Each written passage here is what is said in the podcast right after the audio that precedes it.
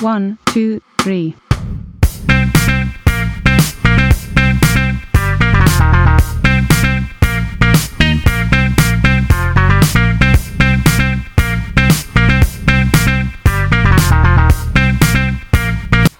大家好，这里是万物有趣，我是心理咨询师 Cindy。今天呢，我邀请来了我的一位特别要好的我的好朋友 Sunny 啊，她是一个在职场当中的精英女，所以呢，她今天特别想来跟我们一起来探讨女性在职场当中的遇到一些性别相关的呃困惑，包括她因为自身的职业习惯对现在的一些消费的改变的一些敏锐的洞察。我先有请一下我们 Sunny 啊，Sunny 是呃，在一个非常出名的一家美国公司里面是在做定价师的，但是因为工作关系，我就不透露是哪家公司了，好吗？好，来跟我们打个招呼。 Hello，大家好，我是 Sunny。你今天休假还被我拉过来，跟我们一起来聊天来了，非常荣幸，非常荣幸。对我也是特别希望能够从不同角度、不同职场人。啊，因为我知道你是一直都在这个外企里面工作，然后我相信你也一定是在职场当中遇到一些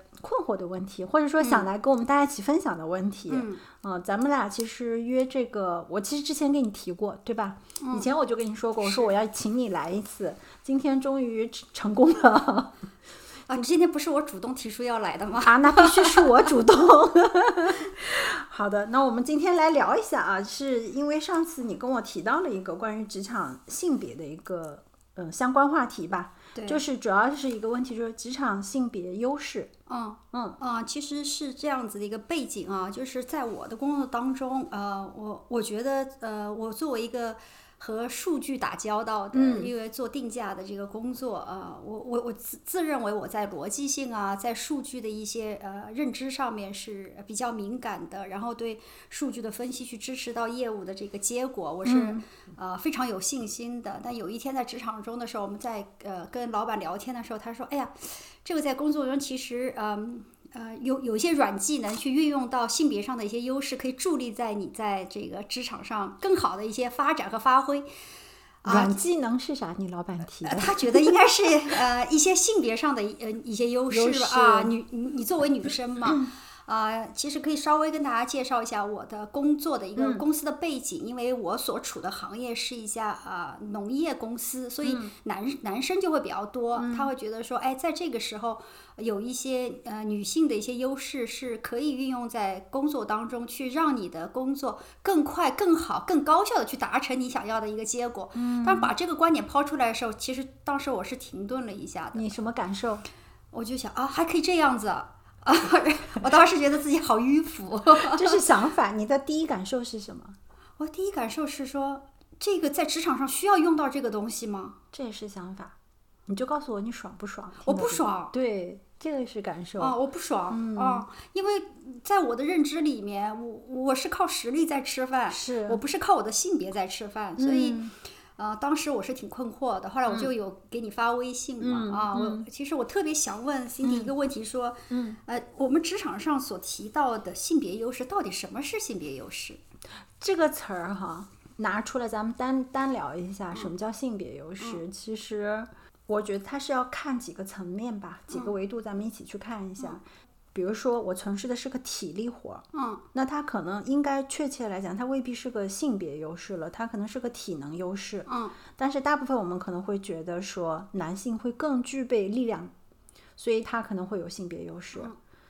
我不知道提出性别优势的，或者说提出这句话的人，他是处在一个什么场景下去提的。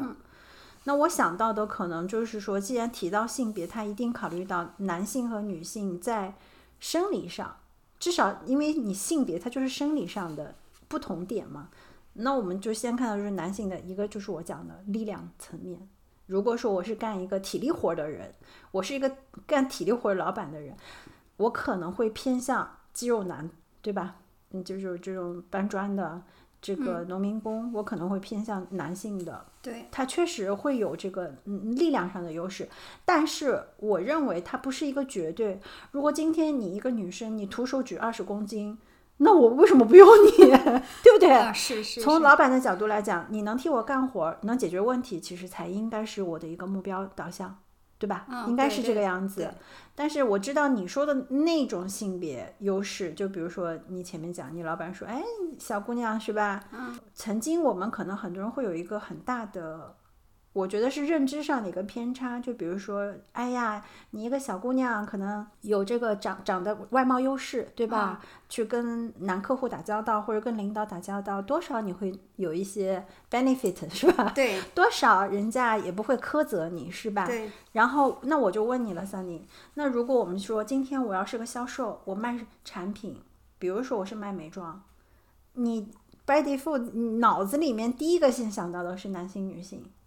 卖美妆，嗯，我想到的是女性，对吧？其实这是我们刻板印象嘛。嗯对但是现在我们都知道，美妆一哥李佳琦，哦，对你他就是挑战了所谓什么叫性别优势。对，所以我觉得还是回归到本质上，就是说我如果说在职场来讲，我需要达成，我要是老板，我就是一定是看我要达成目标，这个人能不能做，嗯跟你性不性别，我不认为。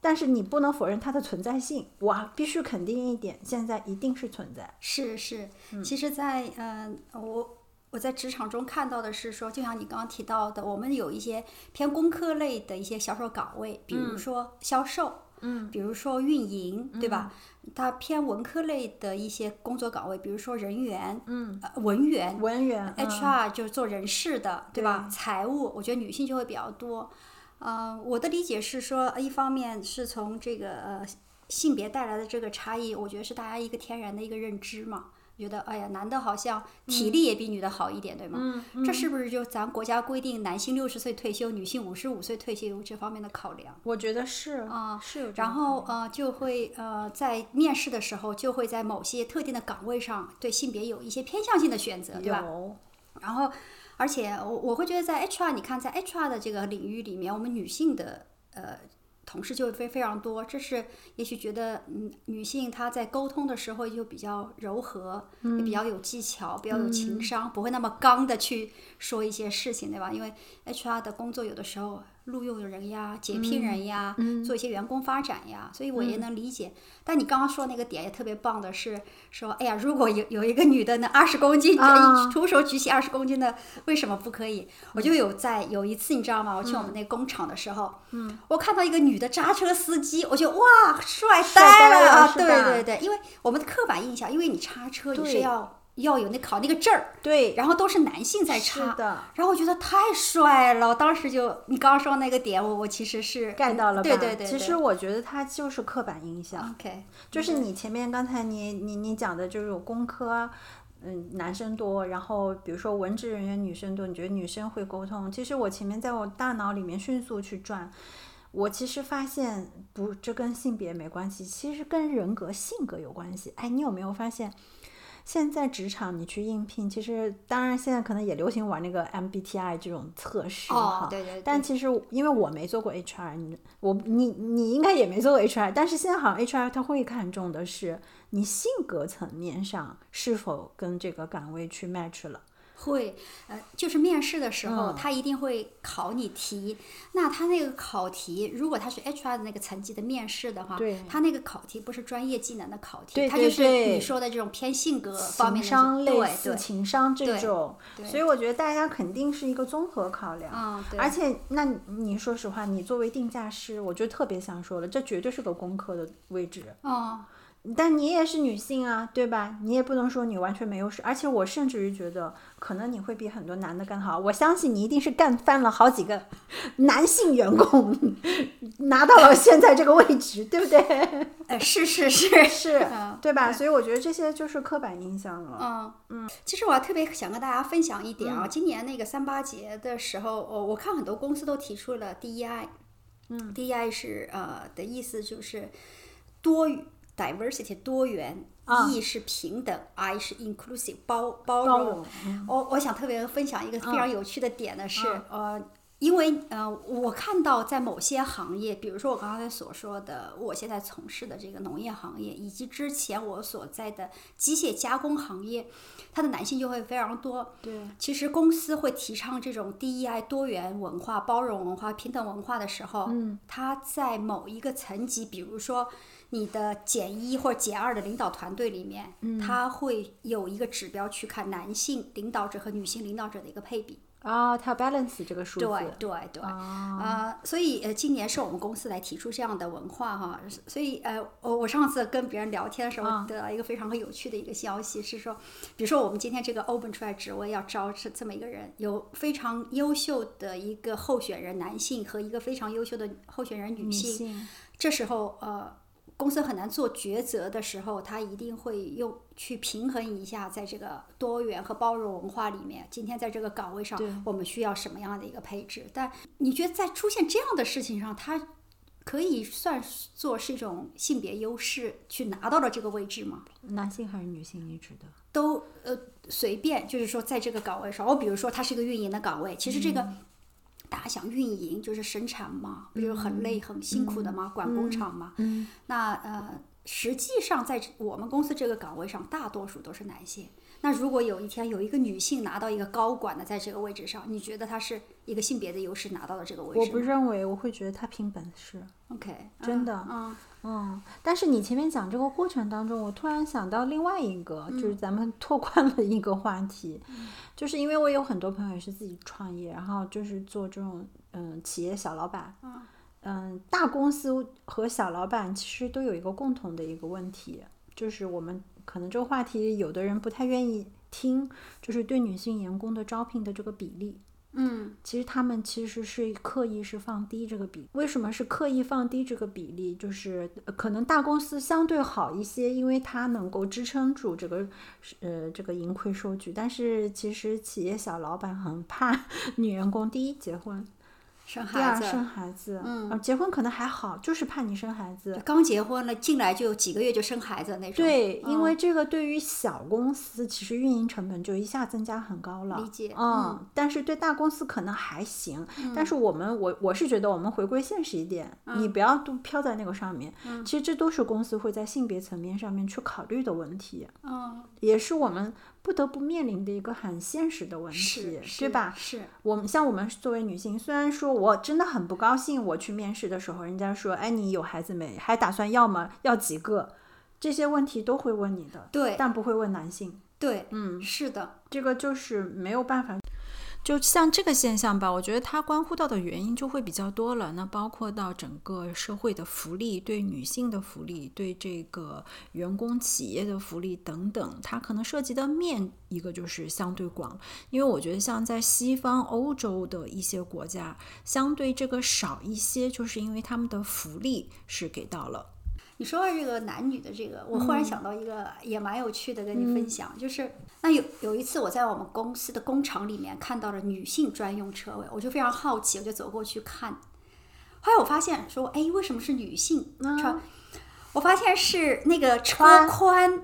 你啊，我当当时在想说，这到底是一种性别优势，还是是一种性别我歧翻他视几个呢？白眼， 真的，就像有的时候，就以前咱们不是在网上看那种小视频，然后啊就有车什么擦了、剐了、撞了人家，都会说肯定女是嗯女司司机嗯机。哦，真的，每次看到之后我就翻白眼。事实上，我真的觉得，包括我自己，很多女性开车要比男的好太多了。嗯是是是，真的，啊所对以这个就是职职场性别这个问那个歧视，我觉得这多少有点性对别吗？歧视。对，我也觉得，得是因为我很好奇，就是我能理解的是说，一呃，之前我在韩国乘那个地铁，我看到它有女性专用车厢，是夜间女性专用车厢，嗯，我就觉得它是在保护这个保女护女性，对吗？是但有一天，这个我能理解哦，嗯嗯但我有一天看到这个车位的问题，我就特别不能理解，我想。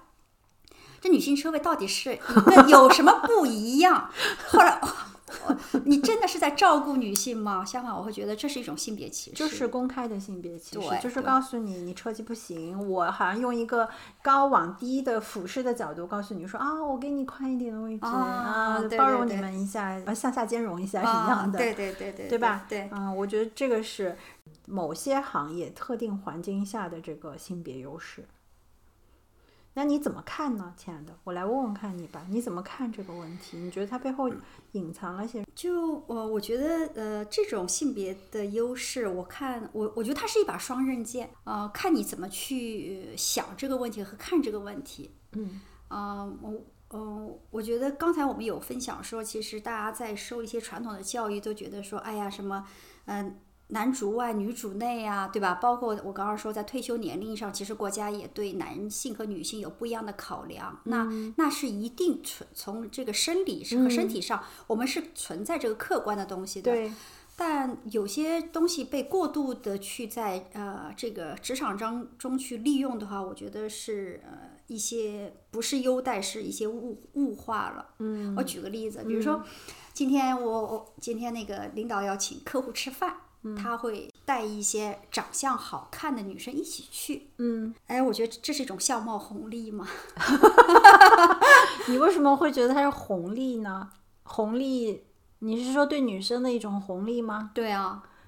它有它得到什么利呢？啊啊，比如说今天他会嗯请客户是从一个商业的角度去请他吃饭，他而从呃其他部门选了一个长相好看的，跟这个商务和商业没有半毛钱关系的人去，嗯，只是觉得他长得好看，带着他说，哎，我们是这是我们公司同我明事，白，小张、小我王什么明的，白所以我 认为这是一种，我我不太确定啊，所以想问问你怎么看这个问题？它是一种相貌红利，但从我的内心来看，我觉得这是啊、呃看起来是一种优待，但实际上是在被物化了，就是大家都觉得这个、彼此也心知肚明，我今天为什么被他嗯选中带去，嗯，那选带他去的那人也知道说，我今天为什么带肯去定啊、但很多女生就很享受这个呀，我我我首先我要解解释一件事儿，就是你说红利，它一定是对它有利，嗯，但是我听上去这个这种情况，我不认为它是红利了。比如说啊，我大概理解你那个情况，它真的是有这么几种情况，一种情况就是刚才这种，我今天我是老板，我要去应酬的人，我很清楚对方是个什么 style 的人。什么品味的，然后那为了这个酒桌上几个大男人干聊也没意思是吧？我们找几个好看的小姑娘一起吃饭，嗯，大家调节气氛也轻松，能能把这个关系维护好。那我公司里面挑几个好看的小姑娘跟我一起去喝这个酒，你说对这个小姑娘有红利吗？我不认为她有任何的红利，她只是被我去利用了，去干嘛招待客户用，她就是个物件儿，它仅仅是一个性别上的，它真的就是在这一点上面，它就是个性别上的一个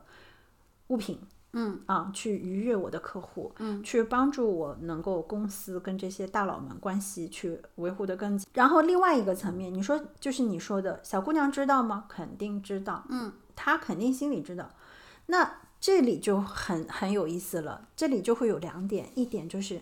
第一，你自己可以选择去还是不去，你要不要去，你是喜不喜欢，是对吧？是还有一个就是你想从中得到些什么不，是，对吧？对，我觉得是从这几个点。其实我不知道你你在职场当中遇到过没？我以前因为我我老早以前我是做 marketing 的，嗯我们是在 IT 圈子里面嘛，那个时候要去跟渠道经常会有一些维护互动，嗯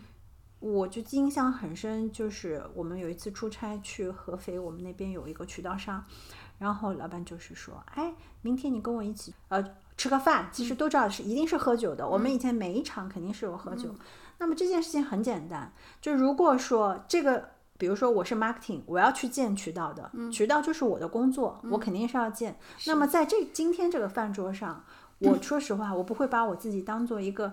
女性这个刻意的一个东西，你懂我的意思吗？嗯我嗯相对我反而要显得我是职场的专业度，嗯我会跟他聊，就是说解决他渠道的痛点，嗯去跟他就是说，呃，我甚至于我们可以聊共同感兴趣的话题，当然不一定非是工作嘛。嗯嗯。比如说这个这个这个，我们渠道商对那个他那那段时间对各种鞋有兴趣， 我们就可以聊聊品牌鞋的话题，你懂我的意思吗？嗯就是你可以用只，就是我的意思是说，你放在一个你跟他是平等的人的位置去交流。嗯。女孩子最怕的就是去了这种场，人家把你当物件儿，你也把自己当物件儿了，然后就莺莺燕燕、娇滴滴，哎呀，什么总我敬你一杯酒，然后什么你知道吗？现在职场上很多这样子，很多啊，特别是那种就是比较高阶位的领导看带看中了下面就是非常普通的一个普通员工，今天带他一起去出席这样的一个宴会，那那那个女生的心态就是觉得说，我去哇见识嗯大佬了，对我被别人看到了，因为嗯你在一个非常大的公司里面，这样的被看到的机会是非常少的。因为对，我觉得人都有这样希望别人看到自己，希望别人认同自己、接纳自己，对吧？所以有这样的机会来临的时候，我觉得就嗯。非常的去喜欢，而且去沉醉于其中。嗯那从我的观点看，我觉得这种，如果他接受了这种优待啊，我觉得是某种程度上是让渡了一一种性别的平等。嗯，肯定也是让渡了自己的一些自主权。嗯，肯定是。如果从这个层面讲，我觉得他就是红利，对他来讲就是红利，对因为他需要这么一个机会，嗯，啊，恰好他有外貌的优势，被他的老板看看中，或者他的什么人看中，拉他进了这个场子。那这个就对他来讲是，因为他的目的性很清楚，我需要去认识大佬，他是去让自己，就是你说的，让别人看见我。嗯，那看见我的目的是什么嘛？无非就是让我的人生上一个台阶嘛。嗯，其实就是这么一个目的，对不对？嗯，所以我觉得还是那句话，就是如果说你去这种场合，你有一个很清晰目标的时候，那真的就是看你自己愿不愿意了。嗯，你愿意让渡，那我觉得没有对错，我真的觉得没有对错，这是每一个人的生存方式。嗯，我到了，给比如说老板给了我一个机会，我珍惜。我到大佬面前好好表现，对吧？让人家看见我，嗯、啊，以后可能我在职场也好，或者在生意场上也好，有机会跟他说上话了。那以前人家不带你入局，谁认识你，对吧？对，我觉得这对他来讲就是一个红利。但是也有一种人，就是说，我不想用这种手段去，我不稀罕用这种手段，我觉得也是 OK 的。 嗯，真的，我身边也有这样子的朋友，就是入这种场合不去，从来不交际。哦，嗯，有的，是呃，因为我我工作很很长时间的嘛，十几二十年了吧，我看我我盘算了一下，呃，像我们这种社畜啊，就。 再去看我们身边这种社畜， 去看我们这种身边就是初入职场的人，我觉得他和我们非常不一样的一点是，他非常的明确知道自己想要什么。对，然后他呃，我相信他在去处理这件事情上，他有他的一些拿捏，也有一些自己的一些分寸感和对把握度，对吗？对我，我们也不会去想说他他会不会做一些呃很很很很呃逾越规矩的一些呃事情啊，我觉得也不会在职场上，嗯对吧？大家都是啊，那可未 必。 这个我们也是见识过的。 哦，真的啊，那你见识比我多。 哇，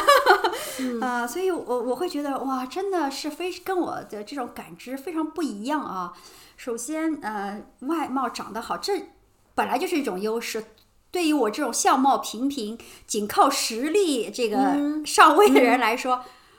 你问我的心里会不会去羡慕，或者说去嗯、觉得哦，他们是一种优势，我会觉得相貌是一种优势，嗯，对吗？对，呃，不管怎么样，人都喜欢美的东西，是人都喜欢和长得好看的人在一起打是嗯交道，对吗？一起共事，所以我会觉得说，哇，现在的九零后、零零后，我觉得他这一点上还是非常棒的，所以。但作为一个社畜来说，我还是呃非常想请呃 Cindy 你帮我们去帮我去呃理清楚说，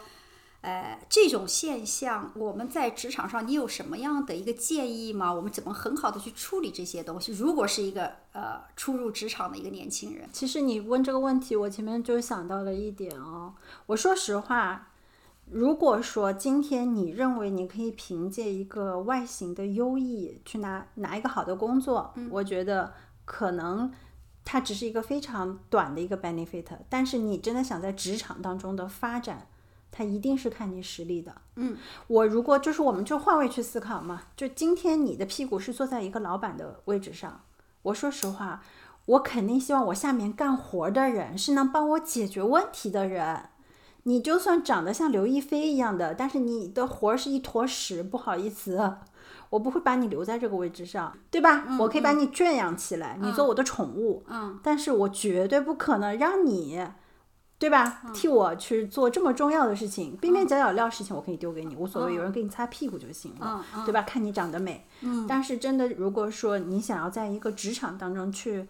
拿到你工作更近一层的，它一定是看实力的。嗯，但是我回过头来，就是你问我的那个问题，呃，这个职场当中的一些，比如说这种交集啊什么，有的小姑娘就是说说给一些刚入职的小姑娘听一下，就是别想太天真了，你真以为你入了局，大佬就会把你另眼相看一下，不会的。你真以为你认识了这个人，你加了这个人的微信，你就能够得到你想要那个东西吗？我告诉大家，远跟你想的不一样。嗯，他真的是要靠实力。大佬也很忙，啊是的，老板一天到晚要接触的人太多了。今天只是跟你在这个餐桌上，可能哎，小姑娘长得挺好看的，给你嗯喝两杯，说两句话。但你说真的，我们要去谈事情的时候，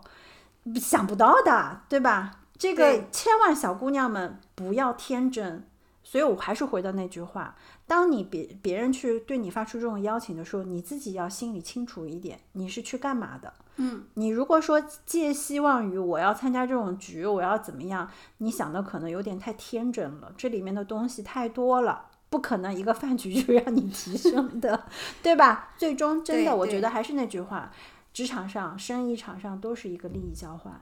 你要么拿真本事出来，你要么就想想你要付出的代价和你拿到手的东西匹不匹配吧， 是是，对吧是是，就是这么一回事儿。对对。嗯，呃，我我觉得应该我比较清晰的去理解了啊，就是呃，我只是去观察我身边的这些现象啊、那呃，你你刚刚给出的就是呃，初入职场的这些少女们的这些呃建议，我我想听众们听了以后也也会去反去思考一下，也真可以的去带着这些问题去看看身边的这些人到底是不是这样，因为我我所处的这个环境应该是相对呃跟。快消的来比的话，应该还会、呃比较淳朴一点，但我身边也看到很多这样子的。那我想在行快消的这个行业，在这个领域当中，这样的事情肯定是呃非常普遍了。所以呃，你从心理咨询师的角度给出的这样大家对职初入职场人的建议，我觉得是非常受用的。对，而且我觉得它不分行业，有男有女的地方都有这些问题，但是真的还是需要女孩子们自己心里清楚一下，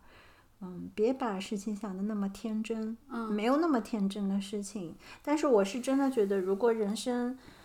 人生也好，职场也好，想走远路啊，是真的是靠你自己的真本事。你可以说相貌给了我一个敲门砖，我觉得它是存在的，嗯就像上次我们的播客是是哪一期我忘了，我就是也讲到一个面相好的人，他确实在你去求职的时候，你就会首先被看见对，啊，这个对是个现实问题。我们就是咱们今天讨论这个话题，就是说我们。呃，不回避问题，但是我们也要去看清楚一些问题。性是性别优势存在吗？我相信存在的。对，我真的觉得它是存在，但也是觉看你得怎么看，对吧？那我们还是平衡到咱们开头说的那句话，就是我如果说是在职场当中，嗯一定是你的性格、能力各方面的维度去综合考量了之后，你匹匹不匹配这个位置。可能是公司，我觉得啊是一个严肃公司，或者说一个真正做事的公司的老板他会看的东西。是的，是的，哦对，哦，就多提一点，就是你到了这个场子，你不能左右别人对你的想法，你好理解吗？理解。就是别人看到你一个小姑娘，哎，长得还行，对吧？还年轻，然后他对你有什么想法，你控制不了，但是你可以用你做的方式方法，让他知道你在什么位置上。我还是那句话，你自己用一个什么样的态度对别人，他们也会明白他可不可以用什么样的态度对你。因为大家没必要嘛，因为都是职场上的人，他也不愿意说至于嘛，对吧？他真有什么就去，对吧？找专专业的 干这活儿的人了，对吧？就是这样子。所以我觉得啊，最后咱们这个职场上，不管什么性别，其实现在男性也会遇到这个问题，但是在这个过程当中，既要让自己明白游戏规则，你也要清醒一点。啊对，呃，在这边我其实我特别想跟大家分享嗯的就是，在几年前啊，我刚加入公司的时候，呃，就我老板的一句话，其实挺点醒我的。嗯啊、就是呃，我刚进入公司的时候做一个项目嘛，嗯，然后那个项目需要去做，在全国，因为我们全国有几十家工厂，在几十家工厂会有一些试点。呃，我我记得很清楚，是有呃两周，整整两周的时候，我们第一站去的是山东的嗯济宁，嗯第二站去的是广州的佛山，嗯第三站我们又回到了河北的廊坊。嗯呃，再去呃济宁到佛山的，你想济宁是在山东嘛，佛山是在中国的南面儿嘛，嗯然后我们又从南面儿又回到了北面儿廊坊嘛。我记得在从济宁到呃佛山的时候，我们要去呃飞机场乘飞机过去广州嘛，嗯我就特别累。然后呃前期也工作非常累，然后在那个嗯、租了一辆车，我我当时是和我的老板和我的一个下属，我的老板是个男性，我的下属也是个男性，就我一个女的。嗯呃，我们在济宁待了一周，然后再去佛山的时候，我在那个路上我就跟他说，我就说这太累了，这么我觉得你你们都把我一个女人当男人用，我说这个出差太辛苦了，因为去那个又找不着车，找了一个很很挤的车，然后三人挤在车里，又堆满了行李，堆满了东西，特别不舒服，我就一周很疲劳，连周末都在赶路，然后我就说你看看你你们都把我当男人用，你知道他怎么说的吗？他说。哎，我当时招聘你的时候，你你可没说你是女的就少要点工资呀。 对呀、哇，那句话我觉 是得啊对。其实男性在女和女性上就是同工同酬嘛，是啊，他他不会因为说你少要点钱， 我就这个岗位就给了你，对吧？然后我那那句话后来他说了，我自己都笑了。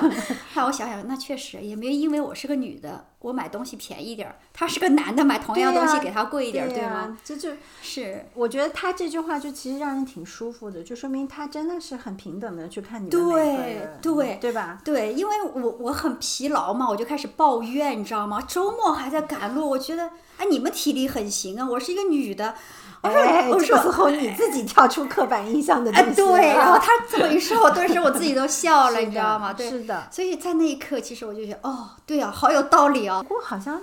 咱们这边还好，我我如果印象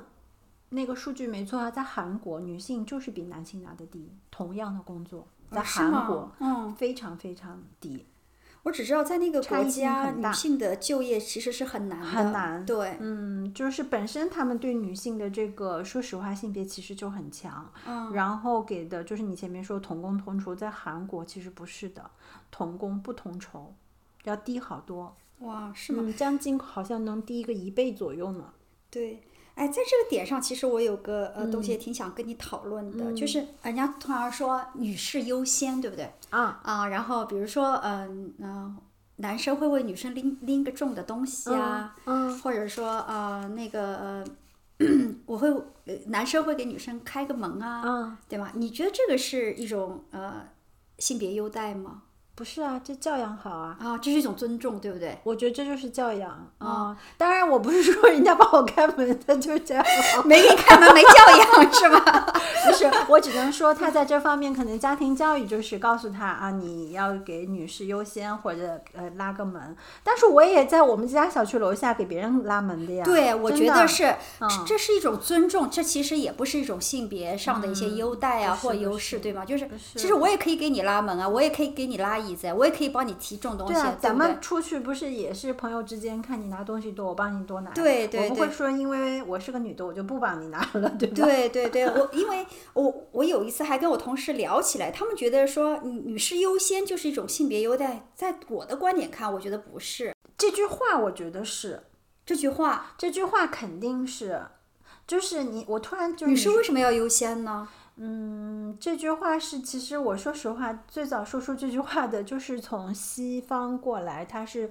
女士、孩子，嗯嗯，就是好像是处在一个弱势层面的，老人嗯，就是弱势层面嗯的。所以你看我，我就突然想到泰坦尼克号沉沉船的时候都是女士优先，哦哦，女士对和孩子和老人先上的救生船。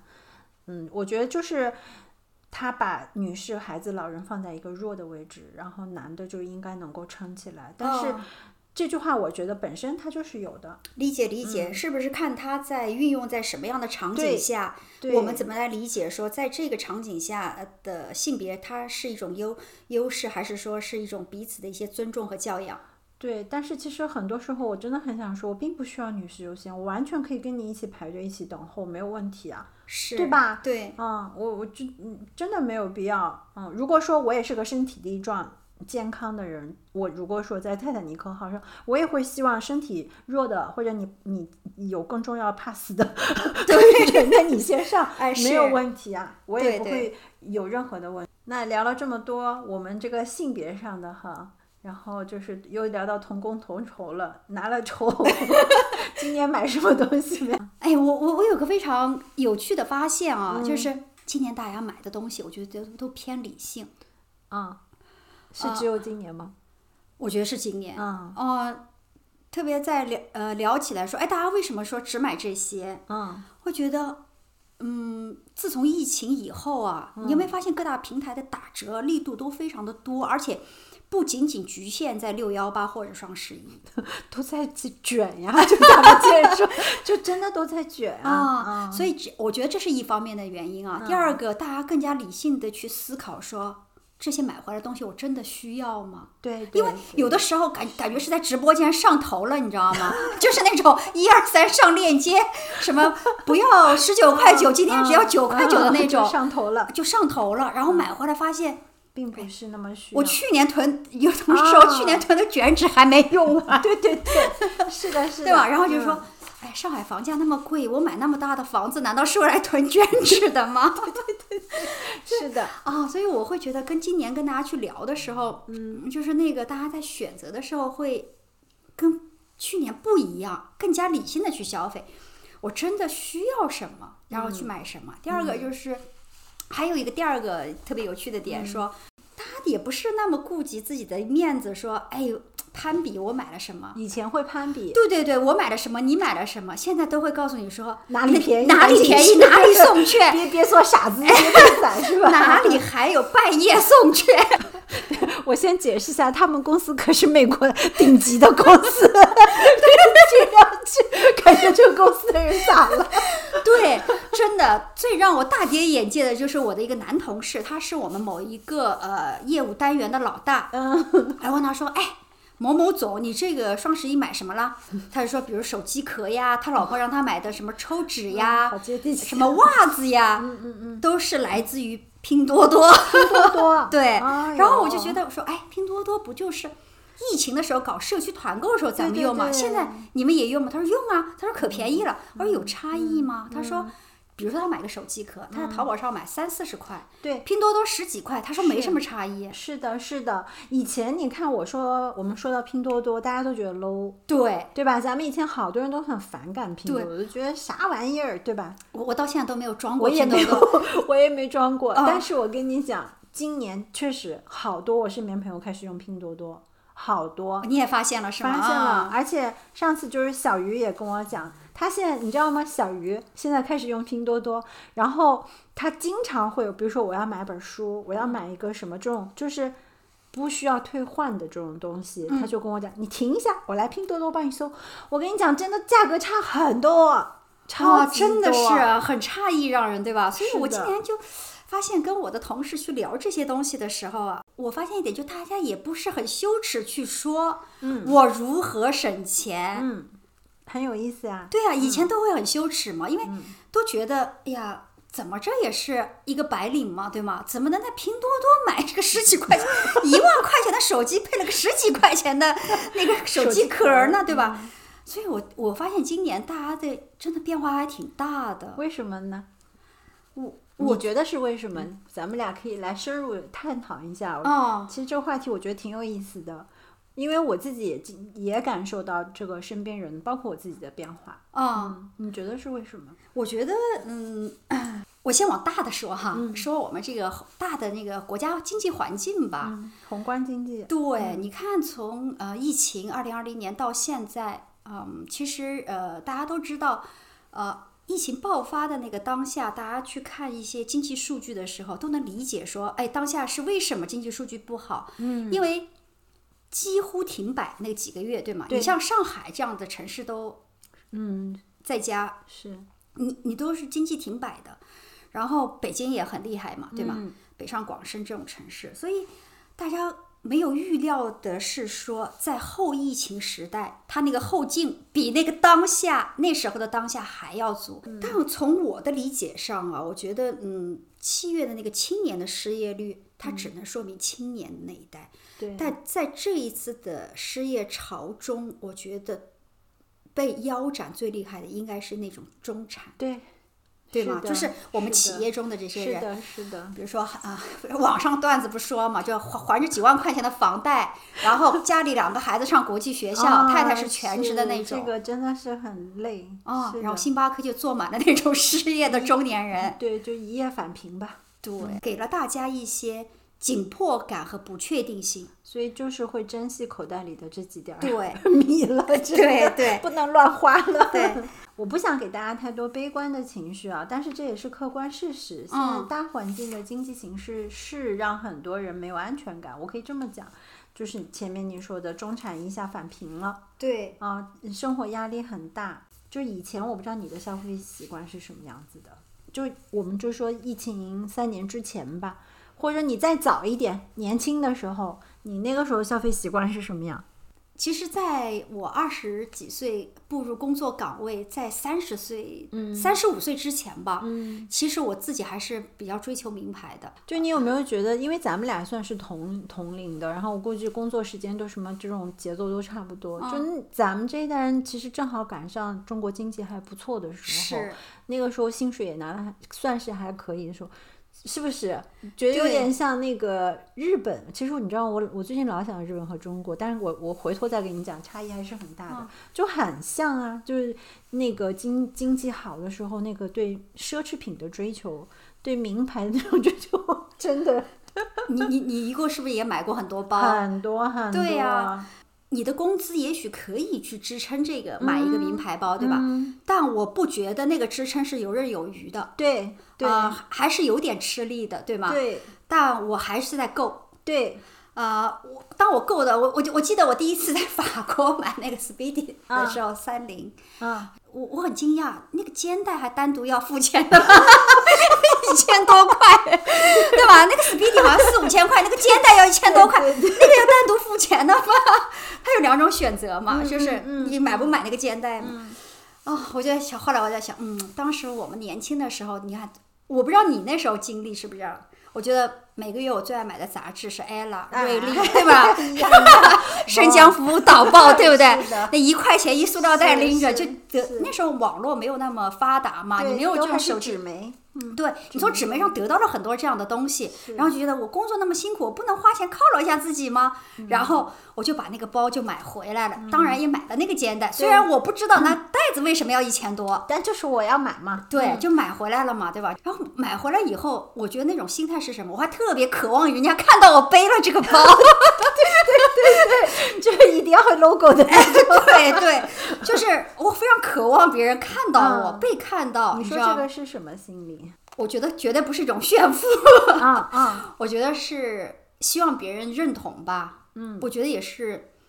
自我接纳不是特别足，而且我觉得是嗯，对自信心也是不足的。我觉得需要这种东西，往往是自己身上去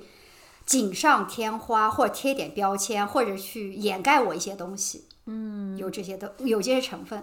我有反思过，为什么我们在那一个时代下，其实你发现没，周围人都这样子，不是独独你一份儿，就是有但凡有一点消费能力，我们可能都会这么去啊用钱啊、去满足自己这些物物欲。啊我后来那天分析一下这背后的这个心理啊、嗯确实我我不太认为有多少炫富情节，它真不存在。我们也不富，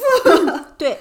我觉得有很大一部分就是有点像，就是中国那个时候经济刚起来，我们刚刚开始接受到很多西方的这些东西。我跟你讲，我们绝对是纯纯的被 消费主义 PUA 的那一批 嗯人，绝对的，就是你会认为我今天钱就应该。呃，哪怕我就像你说，我买一个都不算是特别轻松，我能买得起，但是也没有对宽松到那对个对像吃个饭这么容易，对没有。但是我也要买的那个被消费主义洗脑的那个目的是什么？就是我值啊啊，我配得上啊，对啊显示我身份啊，让大家看到我是有成就的。其实对它好像是一个身份的那种 logo 贴在我们身上，对，我觉得嗯是、是这个东西。你说他多少有点虚荣心的，其实我觉得我这个我觉多得少是有点虚是的，荣是心的，存我觉得在是啊，嗯，所以你前面讲这这个里头，我突然就想到那个消费主义的 PUA 啊， 这纯纯纯的，哎，你说这个驴牌，然后 真的呀，就是一个袋子，他也要收我一个钱，对吧？然后，对呀、它也不是个皮的，对不对？然后那个时候咱们又刚刚接触到这些，我说实话，多少有点，哎，就是你给我讲那个《装腔启示录》那个电视剧， 我真的你给我讲，我就去看了，啊虽然它要付费，我只看了前两集免费的。 我整个看的过程，我就在想，妈呀，为什么二三年还在拍这个电视？确实很装，装的，它确实跟它名字很配合，对很匹配， 对就是这么装。我我就想到我们刚工作的时候就是这么装，我们对也很 装，真的。其实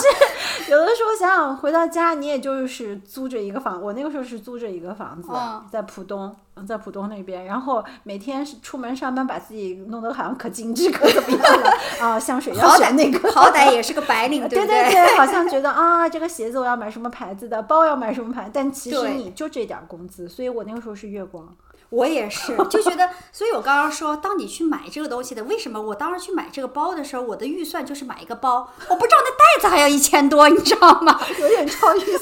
对，因为当你初入职场的时候，你的收入它不是那么的游刃游刃有余， 对嗯吧？？不是那么宽裕的时候，所以我刚才说，还是踮起脚去购这个东西的时候，嗯，其实是满足自己的一种虚荣虚荣心。然后买回来以后，还特别希望别人看到我背，说：“哎，三弟你买了个包啊！”哎呀，那心里乐开了花，嗯对对这对包值了。 啊，就觉得好像我被认可了，对啊，我有成就感对一对样的。对，是的，是的。但其实我想问的啊，我我我再问你一个问题哈，那你说你现在还会这样子消费吗？ 我现在不会，你 Why？，看，我都朴素了，只背一个环保袋，或者是背一个公司发的电脑包，你知道吗？我觉得那电脑包估计也是才从哪儿批发过来，然后刷了一个 logo 的那种肯定是啊，嗯就所以我会觉得，嗯，我我是有变化的。嗯，哦，那为什么呢？为什么你有这个变化了？嗯，我想我的变化应该不是在最近，其实是在我的上一次的职业经历和这一次职业经历的当中那段时间一个空白期里面。嗯呃，那段时间我是没有工作的，呃，我在家的时候，然后嗯， ，gap 嗯 year 是吗？对，那那一段是在呃，是我记得是一五年的十二月，大家都知道十二月比较临近过年嘛，嗯对对找工作也比较难嘛，嗯嗯，又是个冬天，对吧？给我印象很深刻的是，天气忽然转冷了，我还晒晒被子，那被子被大风刮走了。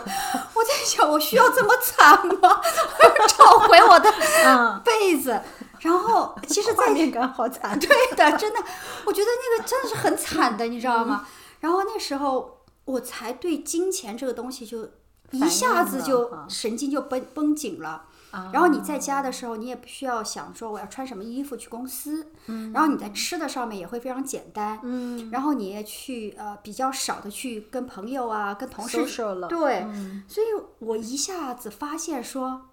原来我也可以这么过， 啊，并不需要纸醉金迷。我觉得就是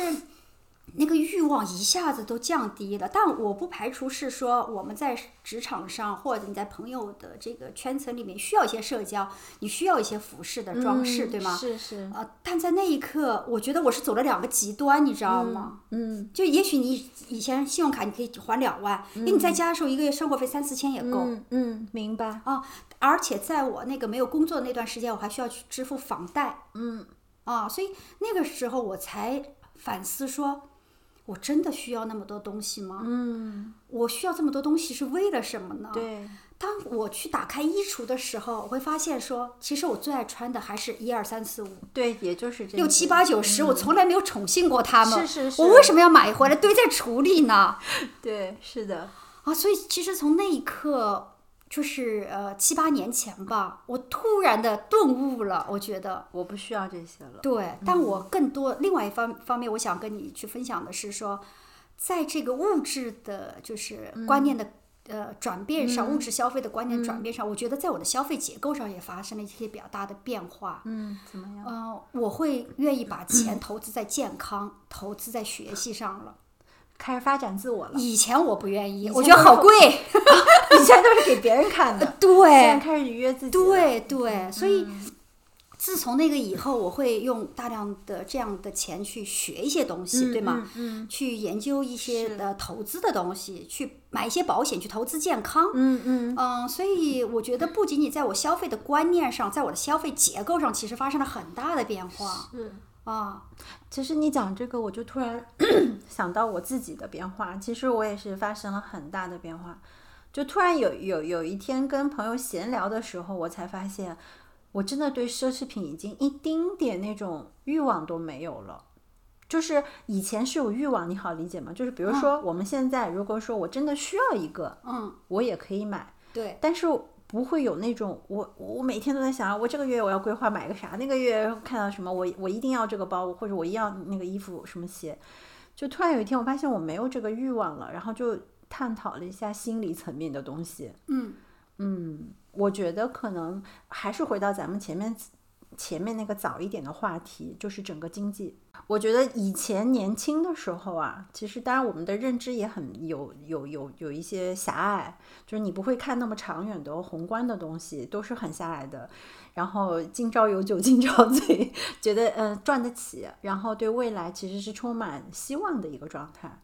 你嗯有没有发现，就是我们那个时候整个大环境非常容易影响到我们，我们其实有从众心理的，嗯，大家都这样，我也要买，对我要用这个方式去体现我的能力、我的成就也好，巴拉巴拉巴拉巴拉，对吧？对这是一个从众心理，但是你也可以看到，整个大环境其实它是向上走的。哦对，我们其实心里是有希望的，所以是你也敢是买房吗？你敢去贷款吗？ 现在让你贷款，打死肯定都不要嘛。现对在吧房价不是在跌吗？ 买涨不买跌吗？ 对，就是我想说，大的宏观经济上来看，就是那个时候是往上走，大家也都有信心，所以呢，可以去花这些东西。当然，我觉得也是跟你认知那个时候刚刚接触到， 刚刚大学毕业，刚刚接触到社会，然后对这种。呃呃，消费主义这种 PUA 的文章去洗脑，然后有什么狗屁什么爱马仕，还要给你配个货你才配买。我现在想，他敢这么跟我讲话，真的，你谁呀？真的啊，我跟这个听友们说一下啊，小姑娘们，如果你们真的是一定去了解一下消费主义 PUA 这件事情，要看清楚这个里面的商业逻辑。 他们最怕的是什么？嗯，再大的品牌，他最怕的是什么？今天你不认可它了，你说我我展开一点话题啊，你说今天爱马仕，其实爱马仕中间有一段时间，它是把它的厂子放放到过印尼的，哦，但是那段时间在中国的销量骤降，因为为什么？哎，啊大家不信任印尼的那个品质吗？就是主打一个说我们这是手工的，对吧？其实它主打一个就是爱马仕的皮子工匠之心啊，啊啊我们多么多么有品位啊，不就卖的是这个东西吗？它对溢价溢在这里啊。对，你今天你给放到印尼去了，就有人就 Betty 说啊，你这贵族血统原来是在印尼啊。 其实这真的是有很多的东西在里面的，它迅速放回去了，然后现在就主打我是法国白人工匠用手给你戳出来的针眼儿，就是跟印尼工厂工人戳出来不一样，价值就高一点。对对对， 其实你说看到本质问题，就是妥妥的 PUA。你今天不稀罕他了，他其实最怕就是消费者。今天我不掰硬你所有的价值观，其实他就是个皮嘛， 真的，真的。对对所以这个东西，我觉得可能我们认知上去了，嗯，咱们也成熟了。那说的再那个一点，也是花钱买了很多东西，让我们也见了世面， 咱们也算见了一些东西。所以今天我们可以对他没有那么迷恋了。就你看明白这事儿了，你就不迷迷恋这事儿了。对，呃，你刚刚说到这点，我还想到你问我说，哎，大家同事之间在聊天，大家包括我个人，为什么现在的消费的一些观念发生了一个变化？第一个就是我刚刚说，你你也分析的从心理层面的，从嗯我们的认知上面的。但那我我觉得还有一点是，我我认为从未来经济的一些不确定性上，对大家是有一些担忧和焦是虑的就是嗯，因为嗯。其实我所处的行业还算是一个朝阳行业，是一个和民生密切相关的行业。也许目前的裁员还没有到我们这里哈，嗯，但大家还是担对心啊未来有一是些的担心职场的焦虑啊，啊。我就因因因为你对未来是不确定的嘛，我今天在这儿做，我不知道明天我会不会收到一个通知说，嗯，呃，对不起，呃，因为这样这样的经营状况，我们有这样的决定，嗯，所以我会给你 N 加一，嗯，对吧？你的 last day 是什么时候？我觉得在职场上这样的事情我见非常多了，包括我身边的一些朋友，所以我们在聊哈，对，我们同事在聊的时候也会说。他们的朋友谁谁谁怎么样了，在那个行业里面，所以我觉得在我们去交流这些双十一到底买了啥，在哪个平台买的那种交流当中，是透露出很多我们自己对当下的这个焦虑的。嗯，是，但是我觉得就也也别太悲观哈。我觉得人生不就是这么经历吗？就是经历过来的。就是如果说嗯你有的事情啊，我们确实是我们没有办法去操控的。嗯，比如说整个经济国家的经济环境，你没有到这个决策层，你就不要去想。嗯，你能做的就是你过好当下，你把你当下过好。我觉得我们现在可可好了，拼多多能买就拼多多买呗。我觉得没有什么呀，对吧？你自你自自己能挣多少米，花多少钱，就是这么一回事儿。如果就是你前面问我的问题，我担忧我会不会被裁，我担忧我未来的，你担忧不了的，你明白我的意思吗？嗯这些东西不是你担忧它就会改变的，而事实上你的担忧就是我再从心理学的一种角度去分析是，你担忧的百分之八十都不会实现的，你也没必要去担忧。真的吗？真的，你知道吗？焦虑的人的特征性就是灾难化思维，往往都是你看到的东西，你想到的东西是夸大了你实际当中的东西，所以你就不用想那么多，你就是自己在吓自己，嗯。但是再退回一步说啊，如果说啊，我担心 失失业，我还真就失业了，那就再起呗。我我说实话啊，我周围昨天我的朋友给我打电话，就在跟我讲，他的一个朋友今天找他来聊天儿，说失业了，中年人，我们这个年龄、中年人失业了，然后说那个打算干直播去了。我说这也挺好的呀，就是人生就是你永远都是猜不到未来的。不确定性才是确定性嘛，你猜不到未来的，但是你能做的就是问题来了我不躲，你不管用任何方式去解决就是了。所以我觉得没啥好焦虑的，真的，